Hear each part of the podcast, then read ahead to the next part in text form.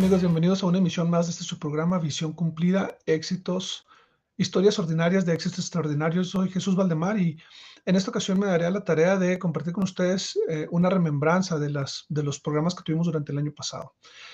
Ah, hace algún tiempo ya surgió la idea de empezar esta transmisión, este programa, precisamente cuando volví a leer La visión de los lamanitas, aquel discurso que en noviembre de 1947, si no me equivoco, Spencer W. Kimball dio en Mesa, Arizona, en algo que se llamó como la Conferencia de la Manita. Y él empezó a hablar un poco de la historia de los hijos de Leí y entonces él comentó que él veía a los lamanitas como dueños de negocios, como dentistas, como médicos, dueños de sus propias clínicas, eh, dueños de periódicos, conferencistas, actores, músicos, etcétera. En aquellos años no había tantos profesionistas entre el pueblo manita y menos fuera eh, dentro de la iglesia. Y entonces esto me impactó mucho porque yo conozco muchos investigadores que son abogados destacados, médicos, eh, artistas, escritores de libros, aquellos a quienes se refirió el presidente Kimball en esta visión. Entonces, uh, me di a la tarea de empezar a contactar a una de estas personas y estoy entrevistando a uno por semana. Lo estamos transmitiendo eh, a través de este su canal. Y entonces hoy quiero uh, recordar un poco aquellas 10 entrevistas que tuve durante los últimos dos meses del año pasado, desde que empezamos esta transmisión, y platicarles un poco lo que me impactó, recordar un poco lo que hablé con cada uno de ellos. Este, les invito a que regresen a estas entrevistas, a que si les gusta le sigan el canal, le den like, lo compartan, porque la idea de esto es llegar a más personas, para que todos podamos motivarnos y, y, fortalecernos unos a otros y entender que realmente hay historias que aunque nosotros podemos pensar que son personas comunes y corrientes que asisten a nuestro barrio, a nuestra estaca, que los conocemos, que tienen una historia detrás que puede ser muy impactante y que puede ayudarnos a, conocer y, a, a, motivarnos a ser mejores. ¿no? Pues, quisiera empezar, la primera entrevista que tuve fue con Rafa Vázquez Velázquez, R de la Lanza, conocido en las redes sociales. Rafa es una persona que yo conocí desde el Unimérito, es músico, él tocaba el, el bajo, toca la guitarra, es es este, una persona muy inteligente y, él estudió eh, en, la, en la UNAM, él estudió literatura, no recuerdo bien la carrera, perdóname Rafa cuando veas este video, pero al final del camino él ha trabajado en, industria editorial, él, él editó el libro que yo publiqué y que yo escribí, pero no solo eso, él tiene una novela muy interesante que se llama Eleusis, es una gran novela, es un gran libro que en lo personal me gustó mucho. Y algo, ah, algo atractivo del trabajo de Rafa es que él por muchos años estuvo dirigiendo un podcast llamado Programa Diario, que era, era un podcast de la iglesia, oficial de la iglesia. Y entonces él llegó a tocar muchísimas vidas, aún sin darse cuenta a través de este podcast. Eh, de Rafa aprendí a, no importa qué tan difícil sea tu situación, tú siempre puedes, puedes levantarte, puedes seguir adelante, hay que buscar ser resiliente. Eh, aprendí él, lo importante que es su familia, él ama a su esposa y, de hecho Cintia mandó una carta muy bonita en la que, en la que explicaba cómo se enamoró de él, eh, cómo fue esa primera cita que tuvieron. Eh, como familia han tenido que lidiar con, con no solo Rafa, sino que todos sus hijos son eh, sobredotados. Esto quiere decir que son más inteligentes que lo común. Y contrario a lo que muchos pudieran pensar, eso lejos de ser un, beneficio, tiene algunos problemas en, la vida eh, general, en la vida cotidiana, en, las escuelas, etcétera. Entonces, bueno, platicamos un poco de todo eso. Les invito a que lo vean y a que, y a que sigan a Rafa para que aprendan un poco de él. Oye, Rafa, y digo, hoy en día usas un vocabulario muy elevado gracias a la literatura que, estudiaste y todo. ¿Así eras de chiquito? O sea, si, te hubieran agarrado, le hubieras echado un rollo mareador muy elevado para tu edad. Sí, sí, sí. Un día, un día me fui, mi, madre trabajaba en la, a ver, mi, mi, mamá trabajaba en el telégrafo allá en el centro de la ciudad, a pesar de que nosotros vivíamos en el sur. Entonces, para estar cerca de mí, me inscribió en una escuela cerca de su trabajo. Sin embargo, por muy cerca que estaba, teníamos que tomar un transporte. Ella iba por mí. Pero yo aprendí rápido a, hacer ese viajecito desde mi escuela hasta su oficina. No siempre lo hacía solo, pero en una de esas veces me subí, al, era una combi, y me puse a platicar con los pasajeros de cosas que habíamos hecho en la escuela. Yo tenía como unos, ¿qué? Ocho, nueve años. Y total que me bajé una calle después porque estaba yo de lo lindo platicando con, la gente, ¿no? Entonces, eso de, ser este parlanchín, y yo creo que también este, pues el vocabulario, el vocabulario, fíjate que sí le debo a mi carrera y a todas las, a todas las lecturas enriquecerlo, pero yo creo que era, que era así desde antes. Ah, pasa algo, pasó algo muy chistoso cuando mi, mi niño, el mayor, era muy, muy chiquito. Él decía neumático en lugar de decir llanta. Y ve tú a saber dónde lo había escuchado.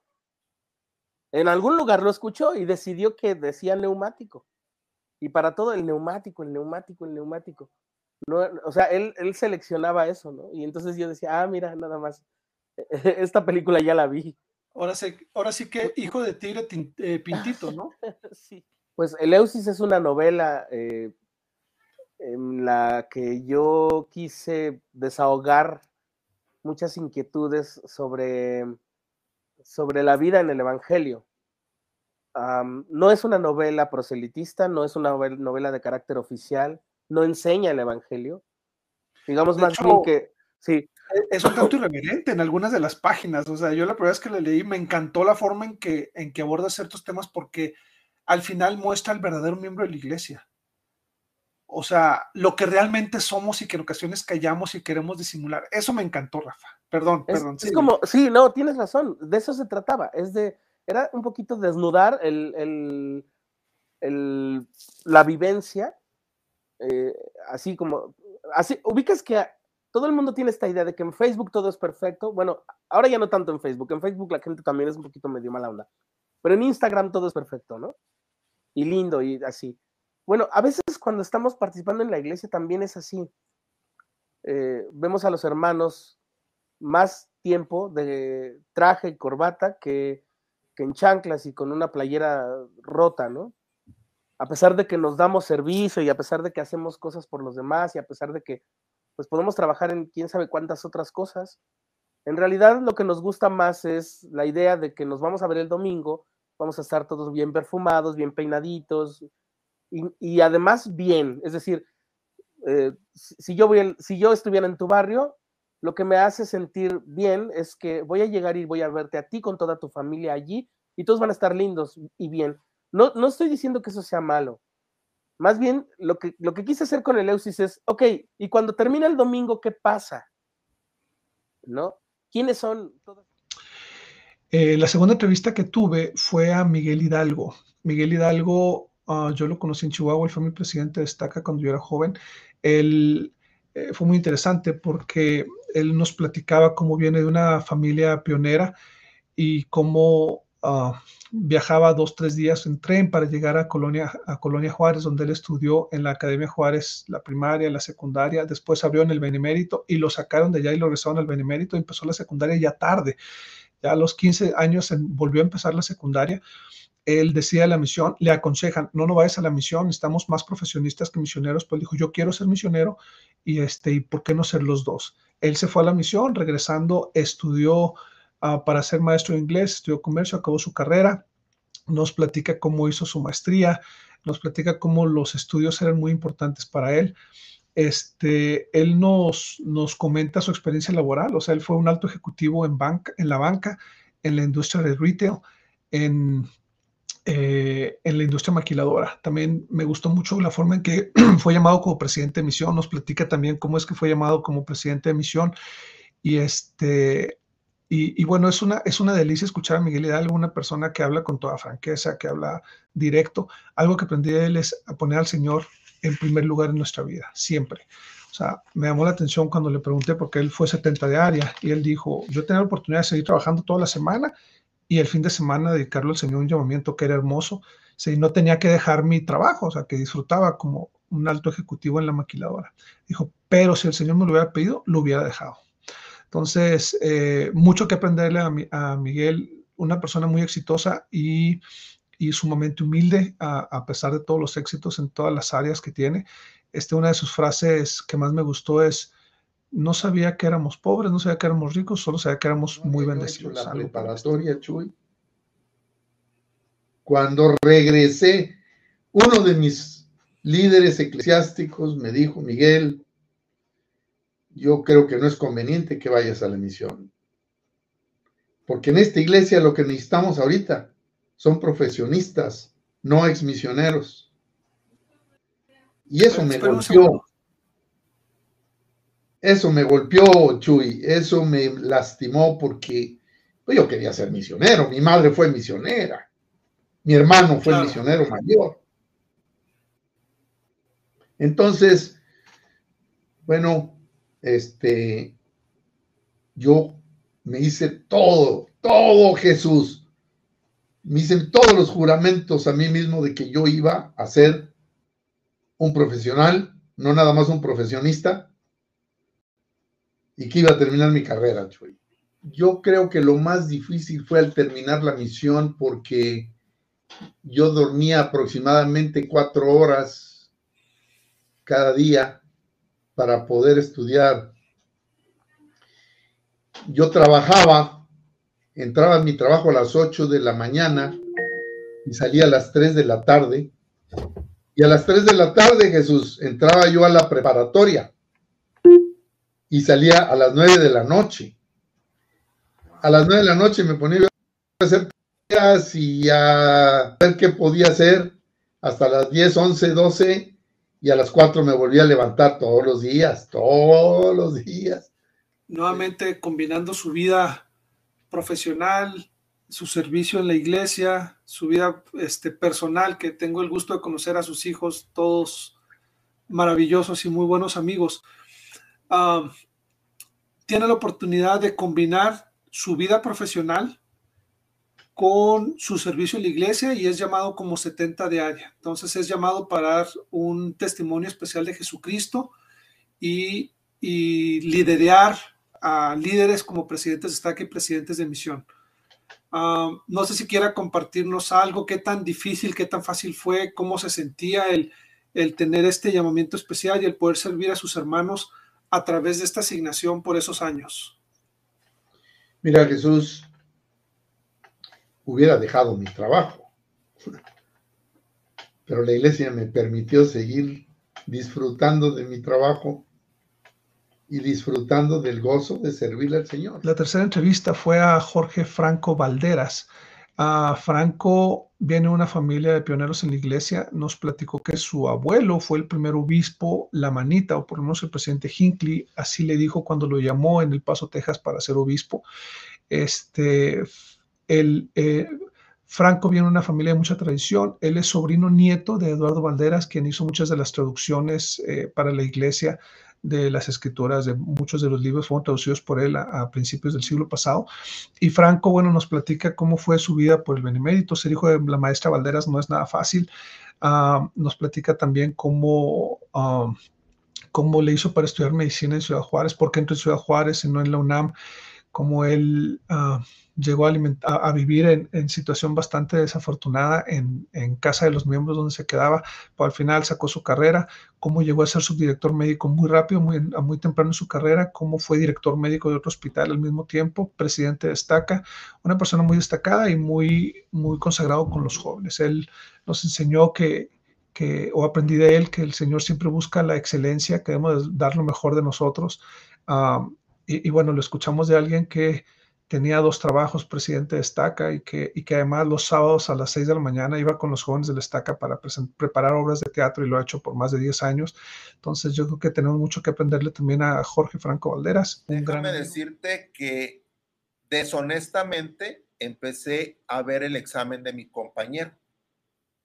Empecé a verlo y empecé a copiar, pa, pa, pa, pa, pa, pa pero eran unas ventanas, si recuerdan, eran unas ventanas grandísimas. ¿Te acuerdas de los edificios, no? Sí, claro, claro. Bueno, del otro lado, del otro edificio, estaba mi mamá viéndome. Estaba mi mamá viéndome. Ay, no. Yo nunca me di cuenta. Entonces, cuando llego yo a casa, mi mamá me dice, ¿cómo te fue en el examen? Bien, muy bien muy bien me fue. Y me dijo, ¿eres honesto? Y yo, sí, ¿cómo no? Y al final de cuentas, pues la, la lección de mi mamá, ¿no? De la honestidad, de que me vio, pero la lección no acabó ahí, Chuy. me llevó con el maestro para decirle que había sido yo deshonesto.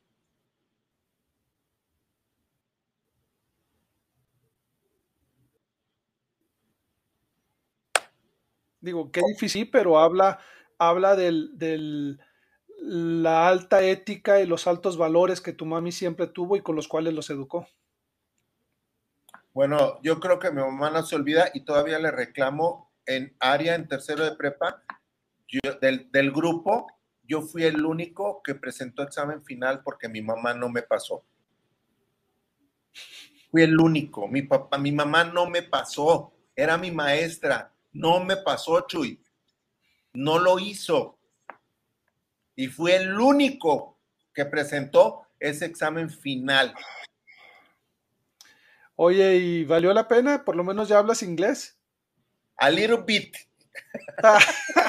Entonces, yo en ocasiones, y lo comparto, ¿eh? yo, yo lo comparto, los viejitos tenían dos perros y la comida que sobraba la revolvían. Y esa era la comida de los perros de dos, tres días. Y a veces yo no tenía mucho porque estaba estudiando. Llegaba a las 10, 11 de la noche, calentaba dos, tres, cuatro tortillas ahí que veía y comía la comida de los perritos. Comía esa comida que mi mamá nunca supo, apenas ahorita que me está escuchando, ya lo sabía, pero no porque ella no pudiera mandarme, sino yo también, yo, yo decía, tengo que salir yo, yo tengo que salir, mi mamá no va a estar siempre, mis papás no van a estar siempre. Y empiezo a trabajar de bolero, chaineando zapatos, empiezo a trabajar grabando bodas, empiezo a trabajar de cadenero en lugares de antros, empiezo a trabajar este, de guardaespalda en algunos eventos y así, así, poco a poco fui sacando ¿Qué es lo que yo quisiera decir? La perseverancia, la constancia. Y si realmente quieres algo, o sea, tienes que pagar el precio.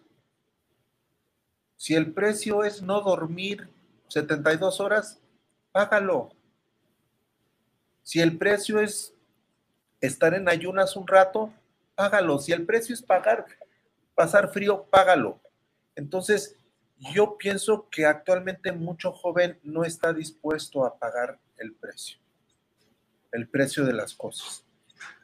Actualmente hay muchos youtubers, no los critico, no los critico, como dice la iglesia, la tecnología es buena, hay que saber usarla, pero también he visto mucha joven que no quiere el más mínimo esfuerzo, ¿no? El más mínimo esfuerzo. Entonces, no creo que realmente la iglesia fomente el mínimo esfuerzo. No creo eso. No, no, no, no, definitivamente no lo creo.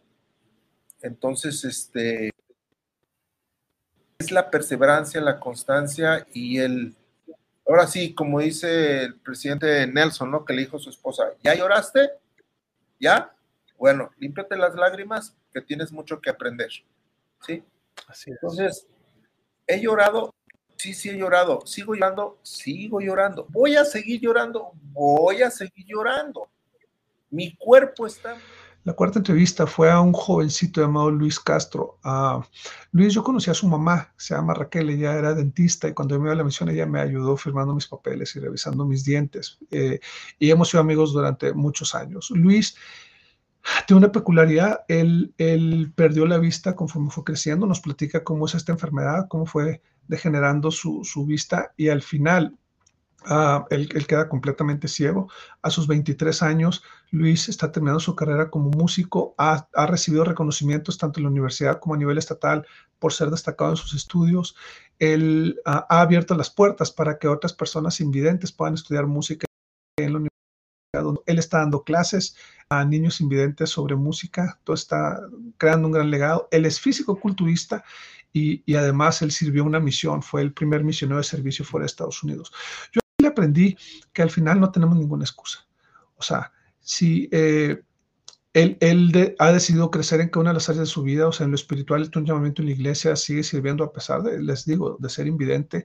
Él sirvió una misión en lo social, o sea, él sigue desarrollándose con sus amigos en instituto, sigue yendo a la escuela, superó el bullying que sufría en la secundaria. En lo, en lo económico, él tiene un trabajo, busca ser autosuficiente, eh, ha sido muy apoyado por sus papás, obviamente, pero es, es, un joven muy destacable con todo lo que ha logrado.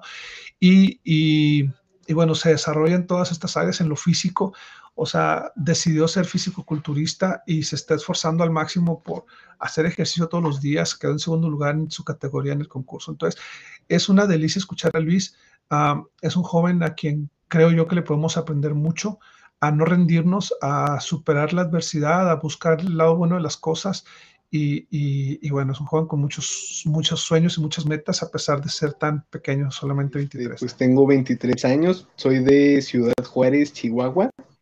Eh, actualmente ah, estoy por terminar la licenciatura en música en la, en la UACJ, la Universidad Autónoma de Ciudad Juárez. Eh, voy a salir especializado como guitarrista. Estoy a, a punto de terminar esa carrera aparte de, eso, pues eh, es, recientemente tuve la oportunidad de dar clases de música a otros niños invidentes. Doy clases de, piano, de violín, de guitarra y de ukelele en un, centro aquí en Juárez, el Centro de Estudios para Invidentes. Eh, tuve la oportunidad hace dos meses de empezar a dar clases ahí. Yo como eh, ex usuario de, ese centro me dieron la, oportunidad de empezar a, desarrollarme profesionalmente dando clases de música ahí.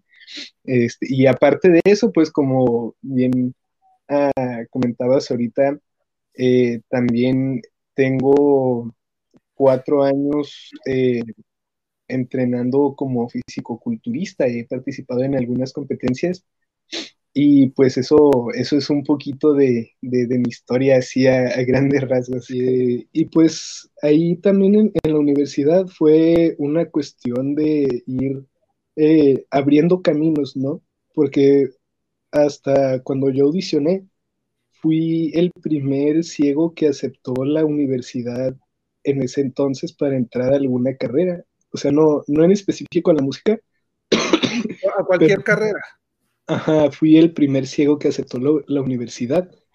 Entonces, durante mi camino en la carrera, pues ha sido de ir aprendiendo todos juntos, ¿no? Porque yo, yo entré con conocimientos básicos, eh, musicales, tanto de braille y todo lo que se necesitaba. Entré con conocimientos básicos, pero a lo largo de la carrera, pues he ido aprendiendo junto con los profes qué más material había existente, qué cosas podían funcionar y cuáles no. Este, y ir haciendo la educación para una persona invidente un poquito más fácil. Y, lo bonito de, de eso, y no es acá con, con un toque de soberbia, pero todo eso pudo dar frutos. Ahorita aparte de mí, ya hay otros tres, eh, otros tres compañeros ciegos ahí en la licenciatura de música. Eh, hay dos flautistas y un pianista eh, ciegos. Y pues, este, ahorita los profes ya tienen las armas necesarias para poder enseñarles así como en su momento se me enseñó a mí. O sea, todo ese camino pues dio sus frutos. La siguiente entrevista fue Vitaliano o el bocho corazón de Ferrari. Él me encantó su historia, o sea, porque al final viene de un pueblo muy pequeño en, Hidalgo y, creció en el, en el, rancho. Muy joven su papá, tendría unos 36, 37 años, sufre una embolia y queda prácticamente en cama. Después su mamá enferma de diabetes. Y él desde muy pequeño desde los 14 años tuvo que hacerse cargo de sus hermanos, trabajar duro para ellos. Entonces eso lo obligó a dejar sus estudios. Ah, nos platica cómo sufrió para poder irse a la misión, porque al final le decían, pues no puedes irte a la misión, tú eres el sustento de tu familia. Eh, cómo se vivió el milagro cuando se fue a la misión, los milagros que vivió en la misión, los desafíos que, que, tuvo, regresando, cómo tuvo su primer trabajo y cómo un golpe de su honestidad le abrió las puertas para obtener la, la, la base mucho antes de lo que se lo hubieran, se lo hubieran dejado ah, o como estaba programada después de un año de trabajo, la, obtuvo mucho antes.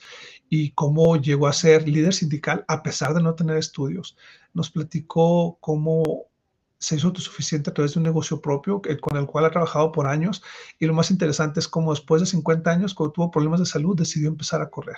Y ha corrido uh, muchos maratones, ha corrido dos de los maratones grandes, nos platica cuáles son y, cómo es que siguen sus desafíos y bueno, se está preparando para correr el maratón de Boston este año. Vitas, es una delicia escucharlo, es un hombre súper simpático, es un hombre súper agradable y yo de él aprendí que siempre podemos tener una sonrisa en la vida. O sea, no importa qué tan grande es el desafío que estemos viviendo, siempre podemos sonreírle a la vida.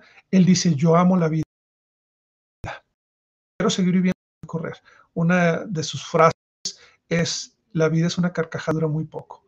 Y es un ejemplo para mí de cómo alguien puede gozar la vida a pesar de todas las adversidades que ha tenido en la misma. Cuando yo veía a mi papá tomado y maltratando a mi mamá o, maltratándonos a nosotros, yo me prometí, me prometí, tendría yo tal vez unos 10, 11, 12 años, no sé, por ahí, cuando me prometí jamás fumar, jamás tomar porque él fumaba y tomaba. Pero me recuerdo muy bien esa promesa hecha a mí mismo, decir, nunca voy a tomar, nunca voy a fumar.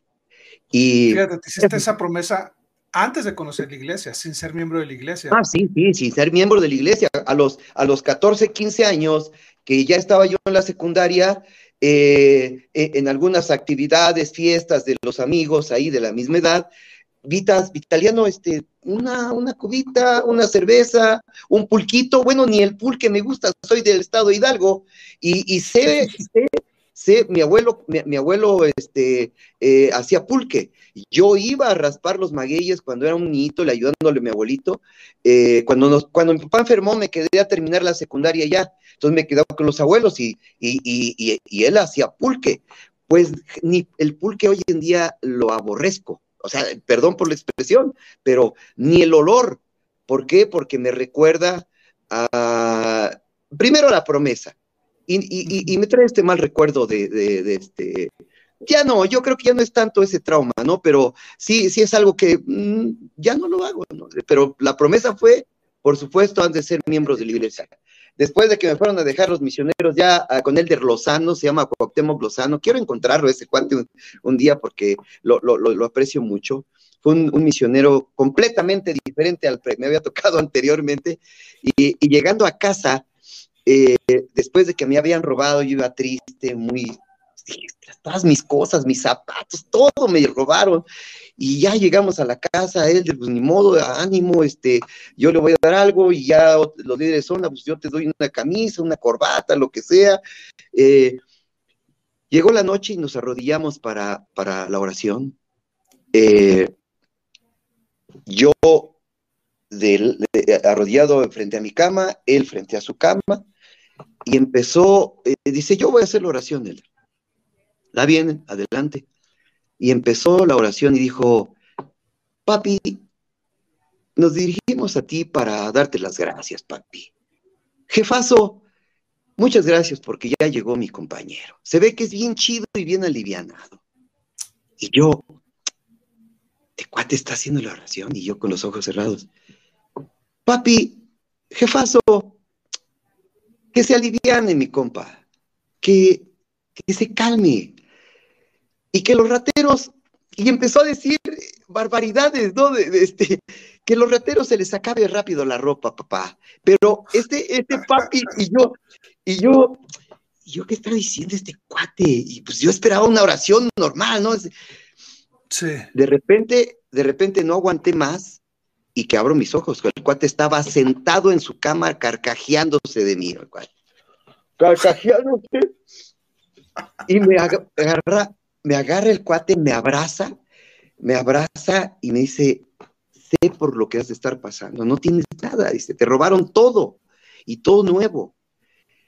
No te preocupes, mi cuate, sonríele, sonríele, sonríe, ni modo. Ya vendrán, este, vamos a ver cómo le hacemos, pero te vamos a apoyar, pero sonríe, no te quiero ver triste. No, ese cuate me hizo ver las cosas muy diferentes. Me pasaron Oye, cosas muy buenas este, con, con- con- con los miembros, con muchos miembros de la iglesia. Hay- Jesús. Hay seis maratones que todo, todo corredor o co- que todo maratonista quisiéramos correr, eh, que es el maratón de Londres, el de Tokio, el de Berlín, el de Nueva York, el de Chicago y el de Boston. Y ya abrieron el de Australia como uno de los majors. Pero bueno, esos seis eh, los, los quisiera yo correr. Después de esos seis te dan una medallota por ser este maratonista mayor, ¿no? Pero ya corrí el de Berlín, ¿sí? Me costó mucho dinero, pero le eché muchas ganas para ir a Berlín, de ahí me fui a Colonia, París, a Barcelona, estuve en un partido, estuve viendo a Messi en un partido en, en- en este, Wow. en el, en el No Camp, eh, me, fui a Madrid y de Madrid me regresé a México, pero lo logré hacer. Ya corrí el maratón de Chicago, eh, el, maratón de Berlín lo es, mi récord, eh, lo corrí en 3 horas 27. El, el mejor lo había corrido antes en el maratón de Monterrey, ya que ya corrí dos veces en 3.29. Y para calificar para el maratón de Boston, me pedían pasar el maratón de México o un maratón internacional en menos de 3 horas 50, ya para los 60 años. Y logré calificar con 3 horas 40 para el maratón de Boston. Wow, wow. ¿Cuándo, ¿Cuándo corres el maratón de Boston? 17 de, de abril y está dedicado a mi pueblito natal de Chapatongo, este, mis hermanos. Bueno, el 17. La siguiente entrevista fue a Jesús Bustamante. Jesús Bustamante, eh, él es de Riva Palacio, Chihuahua. Yo lo conocí en Cuauhtémoc cuando Cuauhtémoc era parte de mi estaca. Eh, él es conocido como el payaso de rodeo más famoso de México. Y es bien interesante su historia porque al final nos platica por qué estudió en, en la Facultad de Zootecnia. Él quería estudiar otra cosa y cómo empezó como payaso de rodeo y lo que era un trabajo temporal se convirtió en un trabajo por toda su vida. Él ha sido payaso de rodeo por 42 años y dice que ya se quiere retirar cuando cumpla 45 años en esta profesión. Ya tiene más de 60 y, es una profesión muy riesgosa. Nos platicó un poco lo, lo difícil que es, lo pesado que es, cómo eh, al final él, él, lo, los, los, aquellos que están en el rodeo entran y se van, pero el payaso está ahí siempre, entonces tiene que estar protegiendo, tiene que estar cuidando, haciendo reír a la gente, lo satisfactorio que es su carrera, cómo la gente se acerca para pedirle entrevista, eh, para pedirle fotos, para pedirle, para sacar una sonrisa, la gente se alegra mucho de verlo. Él ha viajado por todo México, por todo el sur de Estados Unidos y por muchos países, aún hasta Brasil, en, en, el, en la arena de rodeo más grande del mundo. Entonces es una persona que ha trascendido mucho. Este, es un hombre a quien yo admiro mucho, es un hombre servicial, es un hombre que a pesar de ser medio reservado como payaso, una vez que se pone el maquillaje se transforma y, saca lo mejor de sí. Entonces él me dijo, algo que yo le aprendo a Jesús Bustamante es el consejo que dio. No importa qué te quieras dedicar, si quieres ser barrendero, sé el mejor barrendero del mundo. Si quieres ser uh, lo que tú quieras ser, ser arquitecto, lo, lo que tú quieras, sé el mejor. Y él nos lo demuestra con más de 40 años de carrera como payaso de rodeo él se ha esforzado por ser el mejor y yo creo que eso es algo muy destacable. Yo estoy seguro que disfrutarían mucho en esa entrevista también. Demasiado humildes la familia. Okay. Y tenemos que, un, un, par de zapatos lo tenemos que usar todo el año, todo el ciclo escolar. Y para que a mí me alcanzara el ciclo escolar, porque yo era muy inquieto, tres días a la semana iba a guardar mis zapatos en la casa entonces nomás dos días por semana iba con, con zapatos. Los otros tres iba Era muy común en aquellos años hacer esta, esta, estas cuestiones de, de no estar casado. Cuando el, zapato se agujeraba, no había manera de, de mandarlo al zapatero porque no había recursos, entonces le diseñamos una plantilla de cartón, de una caja de cartón, y se la metíamos más para que el agua no, no nos calara. Entonces, ya en la secundaria, yo empecé a, trabajar en los libres después de salir de, clases. Y, y, así me, me sostenía yo mi escuela, me ayudaba. Y la prepa, lo mismo, cuando estuve en la universidad, me llevaba siempre mi, nunca le pedía a mis padres, les decía que siempre tenía dinero, aunque no tuviera. Y me llevaba, tenía en, Chihuahua una cubeta con, con mis enseres para encerar carros. Entonces, con dos carros que encerara por semana, ya era suficiente para sobrevivir toda esa semana. Y siempre, los cinco años de la universidad, viajé de raya. Otra anécdota que me ocurrió en, en Aguascalientes, eh, eh, estamos trabajando en un, un, coliseo romano, decía mi señora. Es un, un, ruedo que tiene, los burladeros son portátiles porque era como una plaza de toros, pero estos se desmontaban y ahí también servía para montar, para este, subirse los toros, jinetear. Y también ponían los burladeros y ahí servía para para torear los, toros de Lidia. Entonces, entonces, para montar, para los jinetes de toros, tenían que quitar esos burladeros. Y la barda estaba un metro y medio dos metros de alto. Y en una ocasión, uno de los toros muy bravo me iba a embestir y ya me iba pepenando cuando me arrojé a un lado del, del, del piso para perderme de su visión ocular. Y, cuando me, arrojé al piso, el toro se tropezó conmigo y cayó largo a largo. Y la gente se paró a, ovacionarme pensando que yo lo había tirado a propósito. Y a unas horas me, me, decían que lo tirara otra vez. No, le digo, bájense todos y lo tiramos entre todos, más fácil. Y, y esa es otra anécdota. Hombre, qué, qué miedo de ser tremendo toro tropezándose con uno de ser un, miedo tremendo. Son toros muy pesados de 800, 900 kilos. Y entonces, este, pues me causaba mucha risa porque la gente que pensó que yo le, había puesto una zancadilla o que lo había tirado pues a propósito y no, fue un accidente ah. nomás. Y entonces debes saber que cada vez que sale el escenario hay un riesgo fuerte de no regresar. Claro que sí. Es que yo le digo a, los compañeros de los payasos, el jinete nomás sale una vez en, los lomos del toro, pero el payaso tiene que cuidar a, a, 15, 20 jinetes a la vez. Sale un jinete y lo sale otro, y algún jinete no sale bien librado, entonces cuando el payaso arriesga su integridad para salvaguardar la integridad del jinete, ¿sí? El jinete ya si salió bien librado del toro, pues qué bueno. Ya no se vuelve a subir hasta el próximo rodeo. Pero el payaso siempre que tiene que estar al pendiente de, 15, 20 jinetes a la vez. Y entonces el jinete hace su trabajo, se acabó y ustedes ahí están constante, uno tras otro. Es, es pesado. Esperando la siguiente monta y la siguiente y así hasta que termine el evento.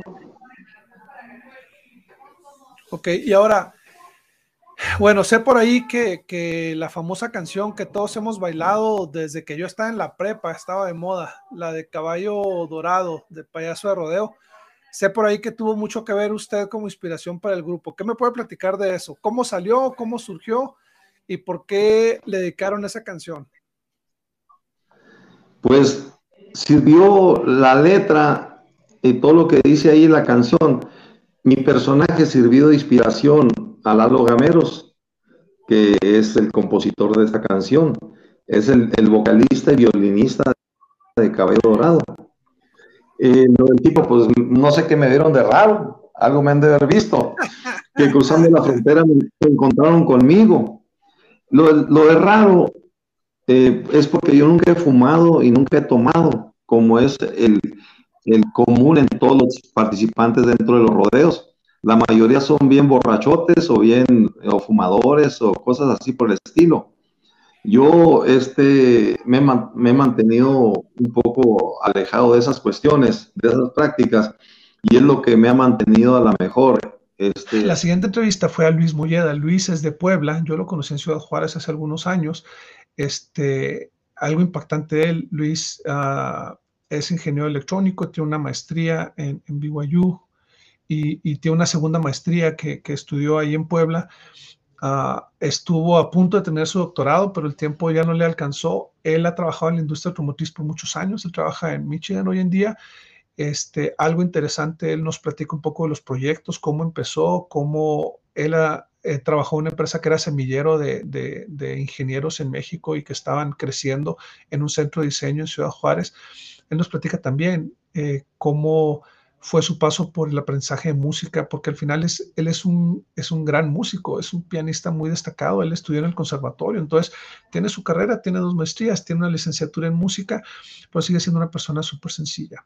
Algo que yo le aprendí a Luis es que él desde muy pequeño decidió que iba a dedicar su vida, no importara en qué trabajara, a servir al Señor. Algo también que le aprendí es la importancia de los estudios. O sea, su familia le enseñó que él tenía que, estudiar y por eso es que él se esforzó tanto por seguir estudiando. Nos platica cómo fue su desafío de irse a la misión. Llama la atención que cuando él llegó con su papá y le dijo, llamó a la misión, su papá le dijo, no, eso déjalo para alguien que no esté haciendo nada. Este, tú tienes muchos logros y estás haciendo muchas cosas ahorita, pero él su deseo tan grande era la misión y cómo la misión lo transformó, porque él es una persona muy reservada, muy callado y al final entendió que estaba representando a Jesucristo, que había sido llamado para predicar el Evangelio y entonces abría su boca con todos y fue un misionero muy exitoso. Entonces yo creo que a Luis le podemos aprender mucho este, sobre la importancia de los estudios, sobre la importancia de servir al Señor, no importa dónde estemos. Y, bueno, es un gran ejemplo para mí, además de ser un, gran amigo. En la familia siempre estaba la educación como una prioridad.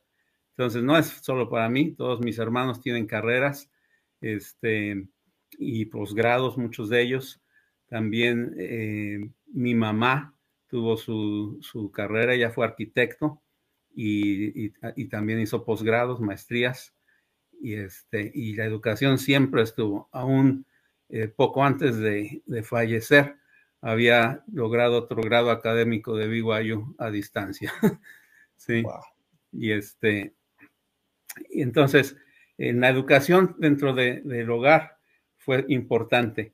Y, y, fue aún más importante o importante destacar que también lo fue para mis abuelos, porque mis abuelos pues, pusieron eso como importante para mi, mi, mamá, para sus, sus, hermanos, mis tíos, que también ellos tuvieron y, lograron sus, sus grados académicos para, para tener carreras. Entonces, sí venía ya por tradición familiar, ¿verdad?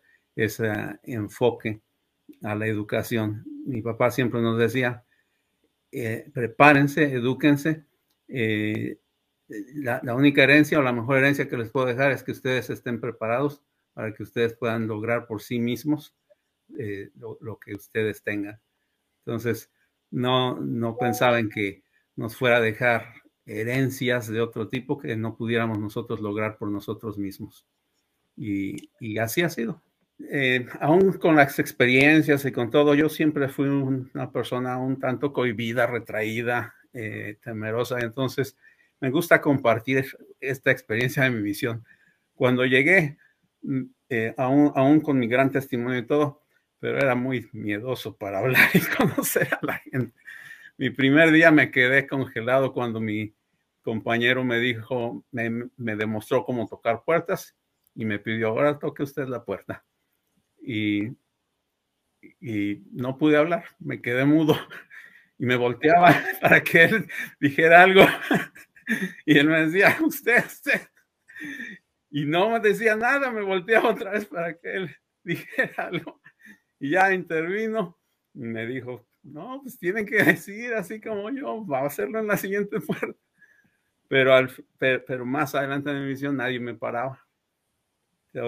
Me, me decían, Elder Molleda, ¿por qué? Usted es muy agresivo, muy aventado para hablar se sube al taxi y ya les está hablando de la iglesia. Digo, pues es que son los únicos cinco o tres minutos que voy a tener con esta persona. Y, pues traigo mi placa, soy misionero, que sepa qué estoy haciendo y que me diga si sí o no quiere escuchar más. Y así tuve muchísimos conversos.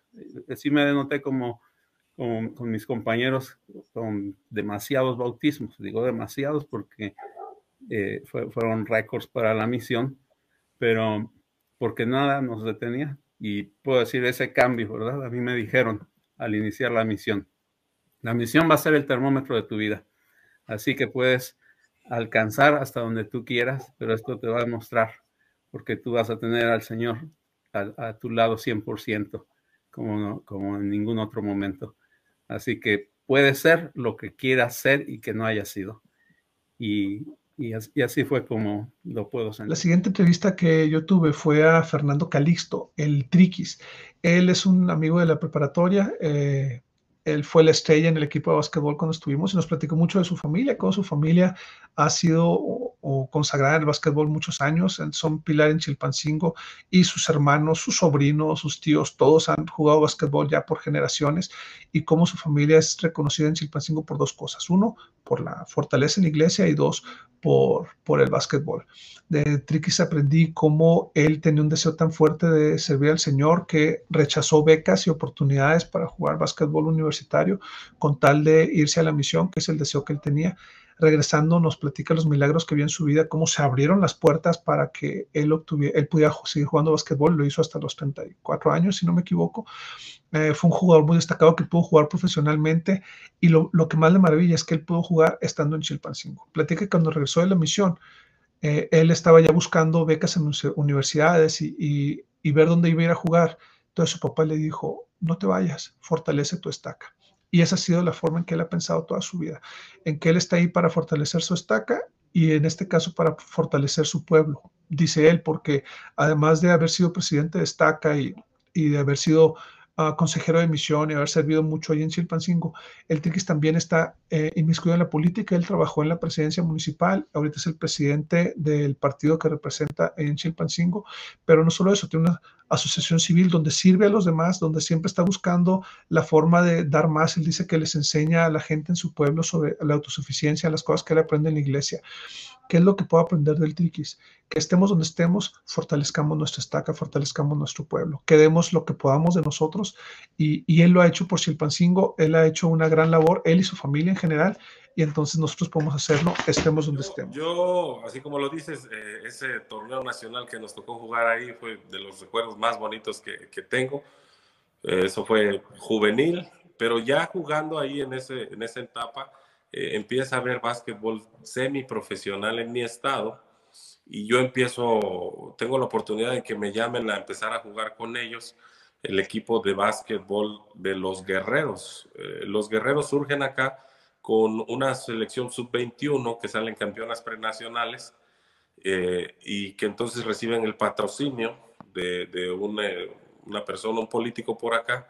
Y entonces empezamos a jugar, empiezan a jugar esta selección. Yo llego de 17 años, siendo el más chico, y empiezo a participar con ellos. Entonces, antes de incluso salir a la misión, ya, ya tenía yo la posibilidad de jugar con ellos, pero todavía no jugábamos en aquel entonces lo que era el circuito más importante, el, el que era el circuito mexicano de básquetbol. Pero cuando regreso de la misión, inmediatamente que regreso, al año siguiente empezamos a jugar básquetbol profesional. Por primera vez en mi estado hay básquetbol profesional y en el mejor nivel del país, ¿no? Me tocó jugar en este entonces con los que pues eran las leyendas del básquetbol de mi época, ¿no? El Diablo Castellanos, este, Horacio Llamas, Enrique Zúñiga, Víctor Ávila, eh, Víctor Mariscal, los hermanos Mariscal de San Luis Potosí, César Fierro, bueno, te puedo nombrar leyendas, ¿no? Que, y al principio, fíjate que es algo bien peculiar cuando nosotros eh,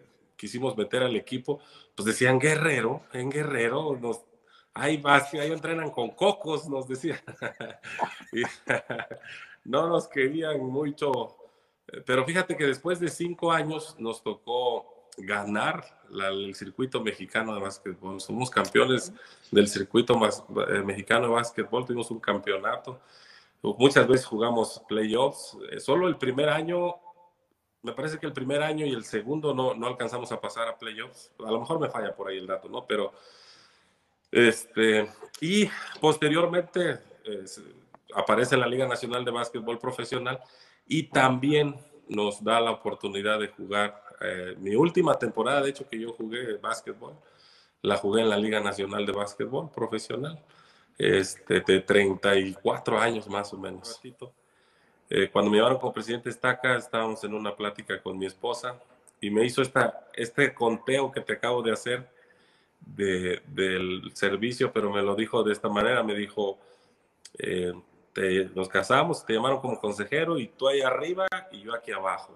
Y, luego nacen nuestros hijos dos, dos, ¿no? Gemelitos.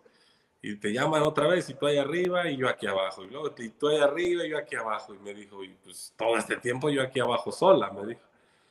Y entonces lo sentí como una especie de reclamo, ¿no? Una especie de queja, así lo sentí al principio.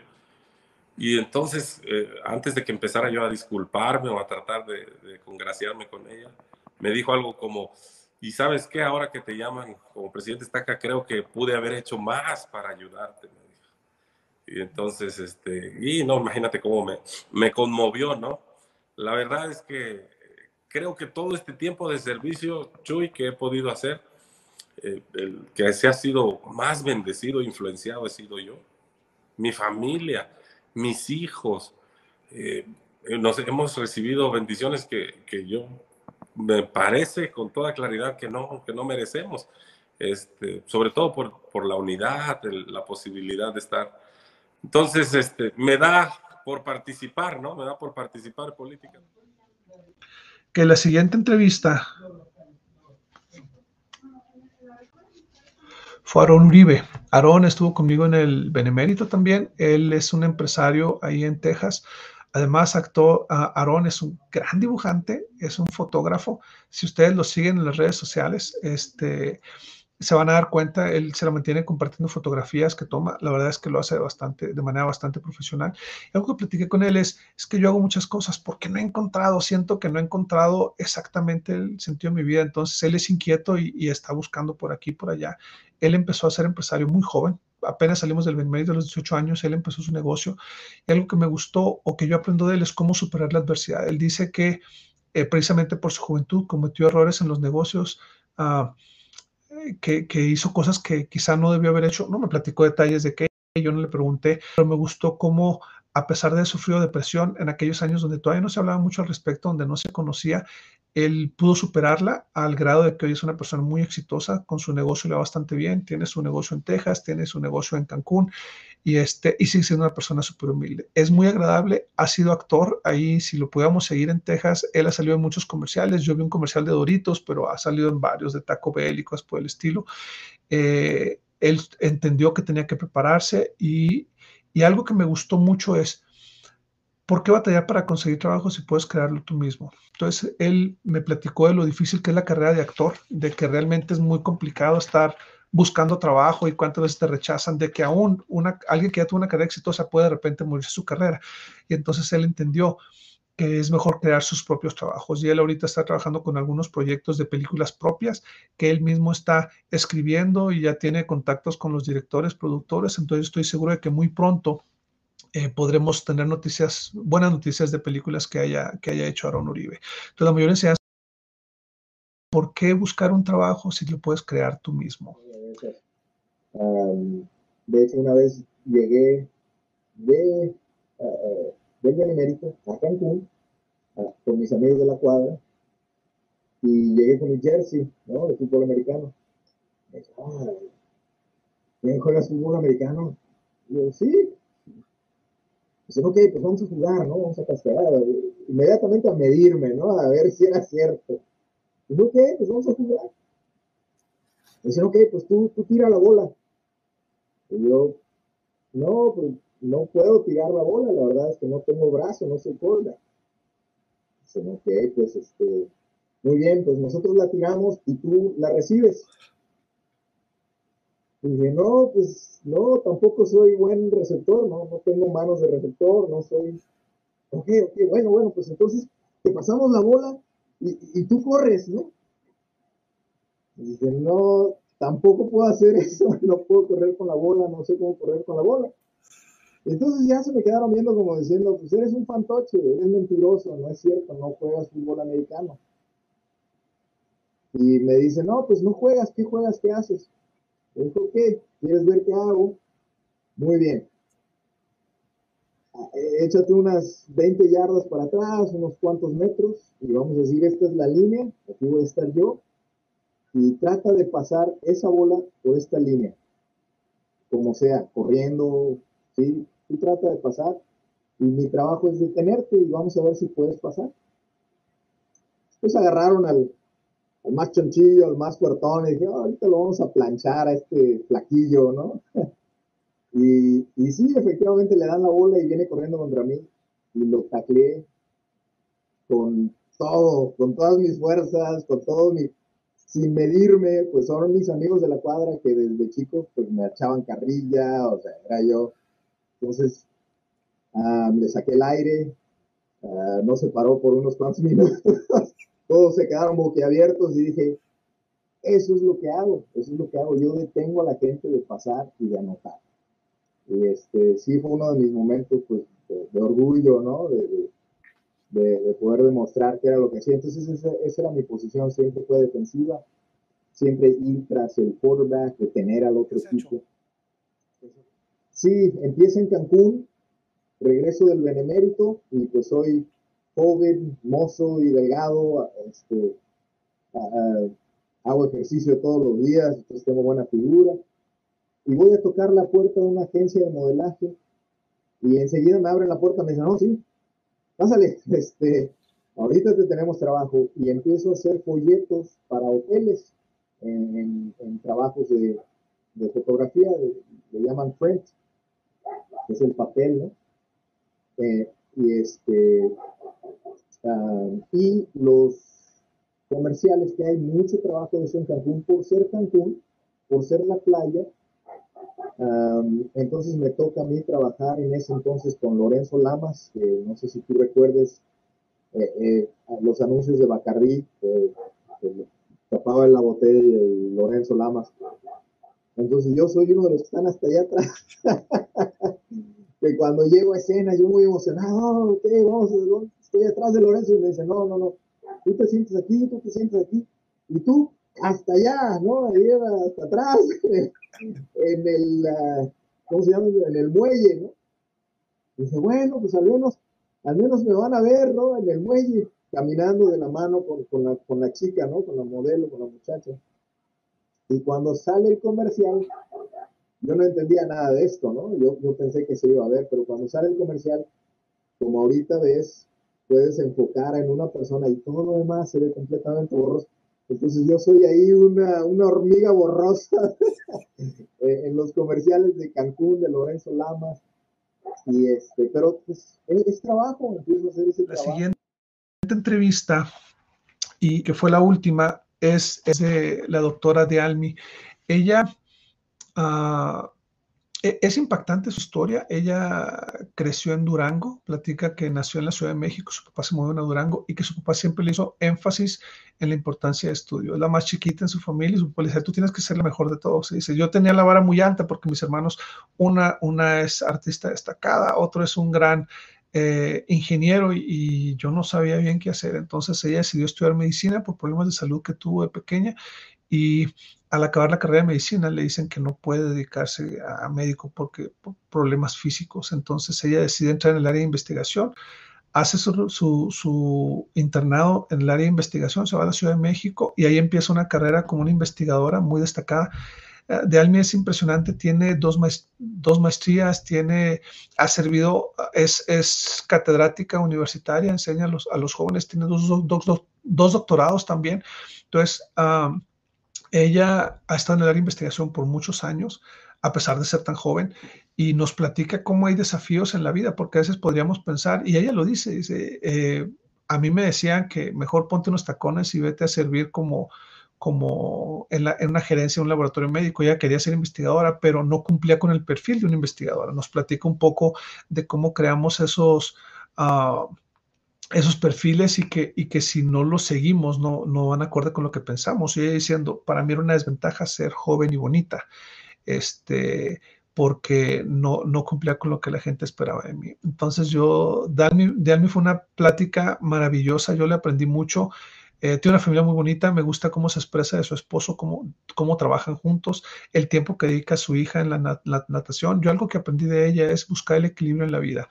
Ella es una gran investigadora con mucha experiencia, pero al final busca el equilibrio en su vida, busca tener un negocio propio con su esposo, busca dedicar tiempo a su hija yéndose a nadar las dos para mantenerse saludable, etcétera. Entonces, no importa qué tan ocupados estemos, qué tantas cosas hagamos, siempre podemos tener un equilibrio en, su, en nuestra vida y eso es algo que yo aprendí de ella. Nosotros somos de la Ciudad de México, mis papás nos tuvieron a sus cuatro hijos en la Ciudad de México uno de los ejemplos más grandes que tengo en cuanto a, hacer cosas es mis papás.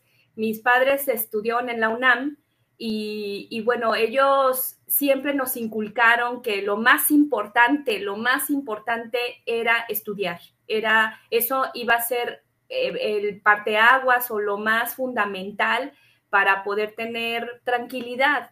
Y, vaya, eh, aunque en nuestra niñez, en, nuestra familia, no fue fácil porque tuvimos que mudarnos precisamente de la Ciudad de México a Durango, que es una ciudad pequeña, pero tranquila.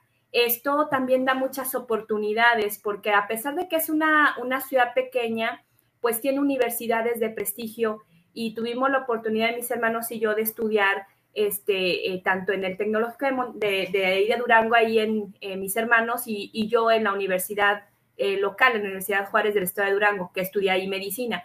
Pero definitivamente creo que la influencia de mis padres y esa parte de decirnos, eh, esto es importante, no importa que no tengamos tantas cosas, pero ustedes tienen que estudiar y tienen que buscar ser excelentes Además de que, bueno, la influencia del Evangelio en nuestra vida siempre estuvo aquí encerrados y yo así como que, este, hay que hacer más. y más, y no porque tuviese mucho tiempo, sino porque a veces necesitamos certificar nuestros saberes.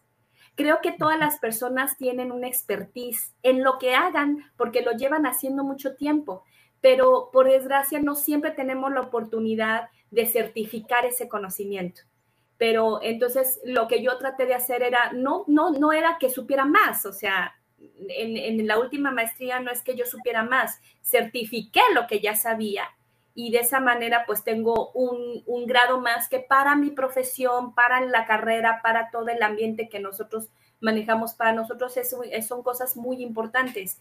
Eh, no nos da más dinero, no nos da más nada, pero sí nos da ese, ese, este, pues, sostén de decir te estás actualizando, porque son eh, eh, aquí en investigación, en el área científica, pues mm, tenemos que estar generando el conocimiento y demostrar que sabemos y demostrar que estamos a la vanguardia, ¿no? Tenemos que ser la punta de lanza de muchas cosas. Entonces, estamos hablando de alrededor de 17 años de, estudio en, eh, después de la, de toda la universidad y, con todo lo demás, ¿no? Uno de los profesores dijo, tú no tienes madera de investigadora, ponte tus tacones y tu faldita y vete a hacer algo de gerencia en la industria farmacéutica. Y me quedó muy grabado, pero no fue un reto para mí, realmente fue decir, híjole, qué mal que no me alcancen a ver. Y necesito que me vean, necesito que vean a la persona, que vean mi mente, que vean que soy capaz es muy triste que prejuzguemos eh, tan por, lo que sea, por lo que sea podemos juzgarnos, ¿no? Entonces, este, por, por fortuna, esta parte la, la, pude flanquear, pero no ha sido nada sencillo. Como mujer, tampoco, porque una mujer que empieza a destacar en un ambiente en donde hay muchas, mucho machismo, que es así, este, te tachan de muchas cosas, ¿no?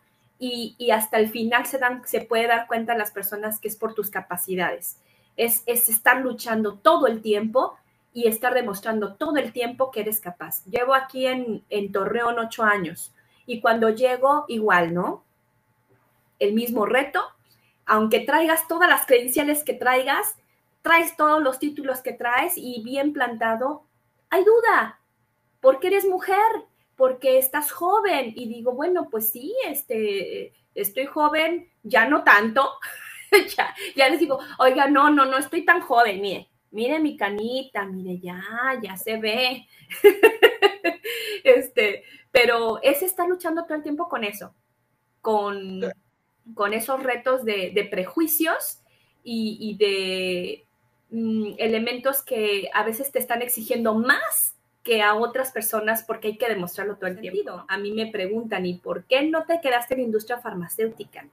Sí, sí, efectivamente me pagaban muy bien y pagan muy bien, pero eh, la generación del conocimiento es una sensación, es un sentimiento, es una experiencia que no te puedo describir, porque es apasionante, este, dices, trabajas todo el día, pues sí, pero encuentras ahí una, una sensación tan plácida, este, que, te quieres quedar todo el tiempo que sea posible, pero no se puede porque hay que hacer otras cosas, ¿no?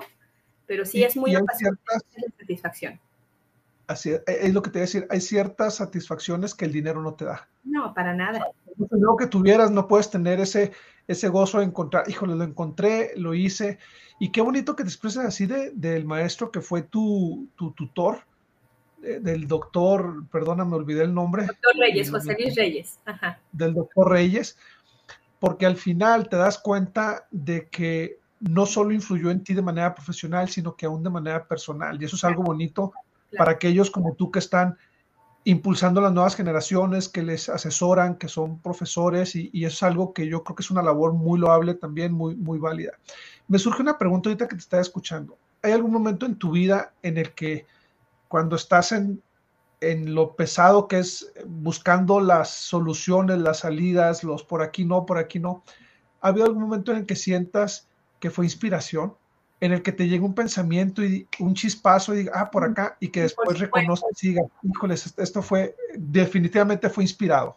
Claro, claro que sí. Hay veces que estoy dormida y despierto, es esto. Y entonces comprendo cosas que, híjole, y ya lo llego con el paciente señor, lo que está pasando es esto, esto, esto y esto. Y luego, a ver, vengan, vengan, vengan acá en el laboratorio, vamos a hacer esta estrategia así, así, así, porque creo que por ahí va. Una de las cosas que me dicen mis alumnos, doctora, es que quieres hacer muchas cosas con, lo que vamos a hacer, pero no te entiendo. No, no me tienes que entender, les digo, tú no me tienes que entender ahorita, lo vas a entender después. No te preocupes, pero lo vas a entender después. Y sí, yo creo que eso es inspiración. Eh, pero no solamente es la inspiración así como un flachazo y ya. Creo que llega a través de las costumbres, a través de, de las formas que tu cerebro ya está haciendo eh, los tipos de pensamiento. ¿Me explico? O sea, yo, yo creo que la inspiración no, es, no va a llegar a un lugar hueco tiene que llegar a un lugar en donde esté simbrado, en donde esté bien, bien preparado, para que la idea sea puesta y que se haga, se actúe, ¿verdad? se tiene que, que preparar muchos elementos. No va a llegar así nada más como, ah, esto, ¿te he tenido esas ideas? Sí, me han surgido esas ideas, pero este, no, no ha sido así como que tan, tan abrupto, ¿no? Como que tienen ya una maquinación. Mi esposo es una persona, y voy a hablar un poquito de él, este, que justamente yo sí lo veo a él como alguien sumamente inspirado. Bueno amigos, pues fueron los 10 programas que hemos transmitido hasta ahora. Espero que los hayan disfrutado tanto como yo. Les invito a verlos a que los compartan, a que les aprendamos estas personas y que estemos pendientes, porque en este 2023 vienen muchos programas más y muchas historias ordinarias de éxitos extraordinarios. Por mi parte es todo, soy Jesús Valdemar y espero que nos volvamos a ver pronto. Chao.